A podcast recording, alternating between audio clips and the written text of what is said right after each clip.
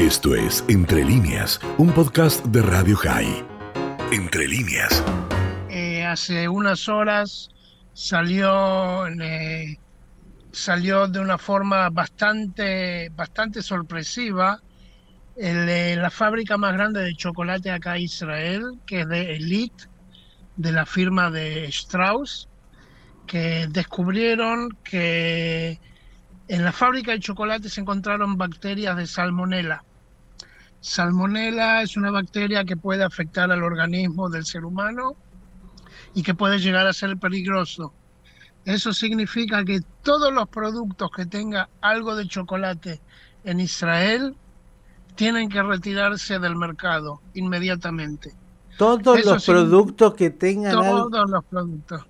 Sí, ya sea el chocolate mismo o todo lo que tenga chocolate, por ejemplo, acá hay un postrecito muy famoso que es el Milky, también tiene que retirarse absolutamente todo lo que se fabricó de acá hace dos meses atrás, retirarse inmediatamente, lo que produjo una completa locura porque nunca hubo un, como se llama en inglés, un recall tan grande en el país de, de comida y algo de, chocolate, ¿no?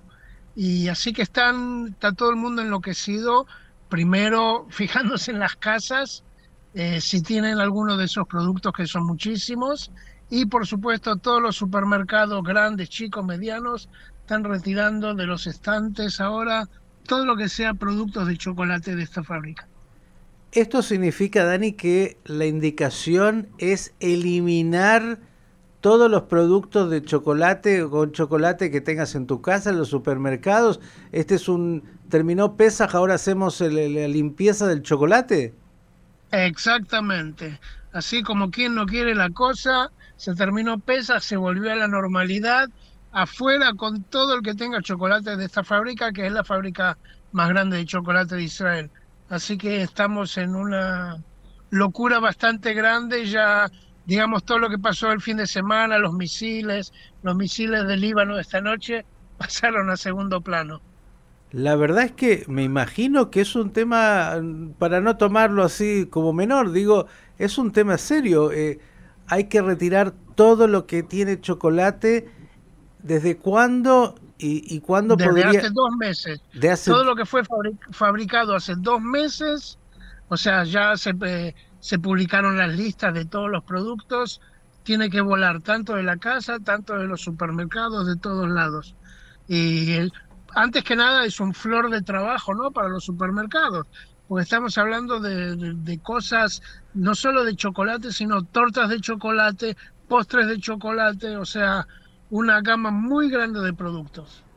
Wow, me imagino. ¿Y cuándo la fábrica dice estará en condiciones de reponer por productos nuevos? Eh, todavía no se sabe, de lo que se habla también que esto ya se descubrió hace algunos días y recién se, se publicó hoy.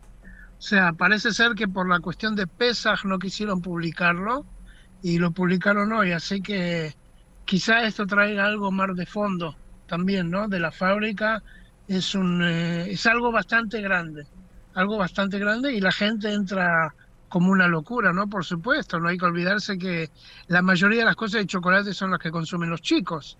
Y cuando se habla de chicos en cualquier lugar del mundo, la histeria predomina. Mm, ahora sí que los eh, gobernadores y ministros argentinos que están en Israel van a tener la sensación de estar en guerra. Hasta ahora lo de los misiles era menor, pero ya que está, cuéntenos un poquito porque hubo algo de acción el fin de semana. Eh, no solo el fin de semana, esta noche. El fin de semana fue de la franja de Gaza que tiraron, digamos, el viernes tiraron una, un misil, el, eh, el sábado tiraron un misil, hubieron otros dos misiles que también tiraron y cayeron dentro de la franja de Gaza misma. Y esta noche sabemos que en el Líbano hay grupos palestinos que muchas veces eh, se comunican con los palestinos de, de la franja de Gaza y dicen, bueno, tiramos en el sur, nosotros vamos a tirar desde el norte. Eh, y tiraron uno del norte que cayó cerca, en el norte de Israel, en un lugar abierto, no pasó nada, en un eh, pueblo que se llama Shlomi, cerca de la ciudad de Naharía, no pasó nada, pero hace unos minutos se confirmó que el, ejército del Líbano encontró otros dos misiles listos para ser eh, tirados desde el Líbano y alcanzó a controlarlos. Así que, eh, pero es algo que uno se está acostumbrado, digamos, no es mucho que se tira desde el Líbano, pero son esas eh, falanges palestinas que, que, aprovechan para hacerlo. Bien, y como es habitual, la respuesta inmediata de las fuerzas de defensa de Israel atacando tanto en Gaza como objetivos en, eh, en, el Líbano. Sí, por supuesto, en Gaza con más, que nada se, usaron artillería, eh, artillería pesada, por supuesto, y, y bueno, y por ahora ahora está calmado, ahora está calmado, fuera del chocolate. Bien, y, ya que está eh, en Jerusalén, el chocolate, como en todos lados, es también un eh, producto imprescindible. ¿Qué nos puede contar de, de, las tensiones? ¿Están un poquito más tranquilas o los alborotadores siguen ahí dando vuelta? No, Jerusalén está tranquilo ahora. Por lo general, cuando el foco va para Gaza y ahora en especial el norte, entonces eh, Jerusalén está tranquilo. Hoy, ¿qué va a pasar dentro de cinco minutos? Nadie sabe. Pero por ahora está todo tranquilo. La gente saliendo, digamos, de Pesaj y volviendo a comprar las cosas eh, normales, ¿no? Claro, pero con toda esta crisis del chocolate, la vamos a llamar. Mire que en Israel han habido crisis, ¿eh? Esta va a quedar seguramente en, los registros de la historia de los 74 años del Estado. Veremos cuándo la gente de elite puede reponer los productos, porque si no, si la abstinencia es muy larga, puede llegar a ser una crisis eh, más grave que, la guerra de desgaste. Sí, no, estamos hablando de, de una de un llamamiento que nunca hubo así algo tan grande en Israel y menos de comida. No, siempre hay, como en cualquier lugar del mundo, pero así tan grande que, que afecte tantos productos nunca hubo. Bien, la última, Dani, excepto que tengas algo más, el clima hoy, ¿cómo está por ahí? Y el clima les puedo decir que a todos los que lavaron los coches eh, se ensartaron este fin de semana porque desde ayer y hoy hay como un polvo que viene del desierto terrible y vas caminando sobre polvo y todos los coches que lo lavaron, en especial después de Pesaj, todo cubierto de polvo, todo el país cubierto de polvo, se calcula que mañana o pasado nos vamos a liberar un poco de, de esta suciedad, pero sí, lamentablemente estamos caminando con polvo y se avisa que la, la gente, a los eh, ancianos o los que tienen problemas de respiración no salgan a la calle por la duda que le pueda pasar algo. Bien, dije la última, pero siempre hay una más. Eh, ¿Se escucha algo en Israel de la visita de los ministros de esta delegación argentina, con ministros, gobernadores y otros? Después usted se queda en el informativo yo le voy a contar algunas cosas que no aparecen en la prensa, pero usted por el momento cuénteme si ahí hubo algún tipo de repercusión. No, no, ningún tipo de repercusión.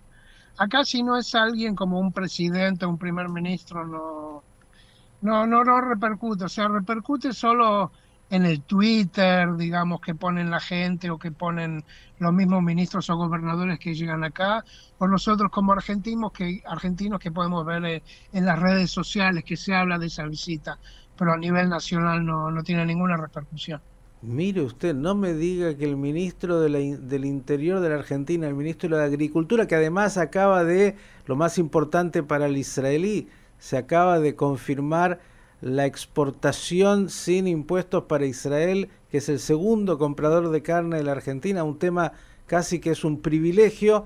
¿eh? creo que son eh, 3.000 toneladas o 30.000, no sé, ahí, yo hoy tengo la duda ahora del número, que van a ir a Israel este año y que van a poder disfrutar de la buena carne argentina. Mira, viendo con respecto a la carne argentina, mientras no falte carne, a nadie le va a importar en el momento que hubo una crisis que no se podía exportar la carne argentina, entonces fue, si no bien, si no mal recuerdo, fue creo que en Pesaj del año pasado o en Rosh Hashanah del año pasado, que por lo general para las fiestas se consume más la carne vacuna, eh, entonces sí había preocupación, pero mientras no falte carne, no va a haber ninguna preocupación. Entonces, en ese sentido, el ministro de Agricultura no va a estar en las informaciones locales. Bien, tiene también, le cuento al ministro de eh, Innovación y Tecnología de la Argentina, Daniel Filmus, así que estén atentos porque seguramente algo importante va a salir de ahí y los gobernadores. ¿eh?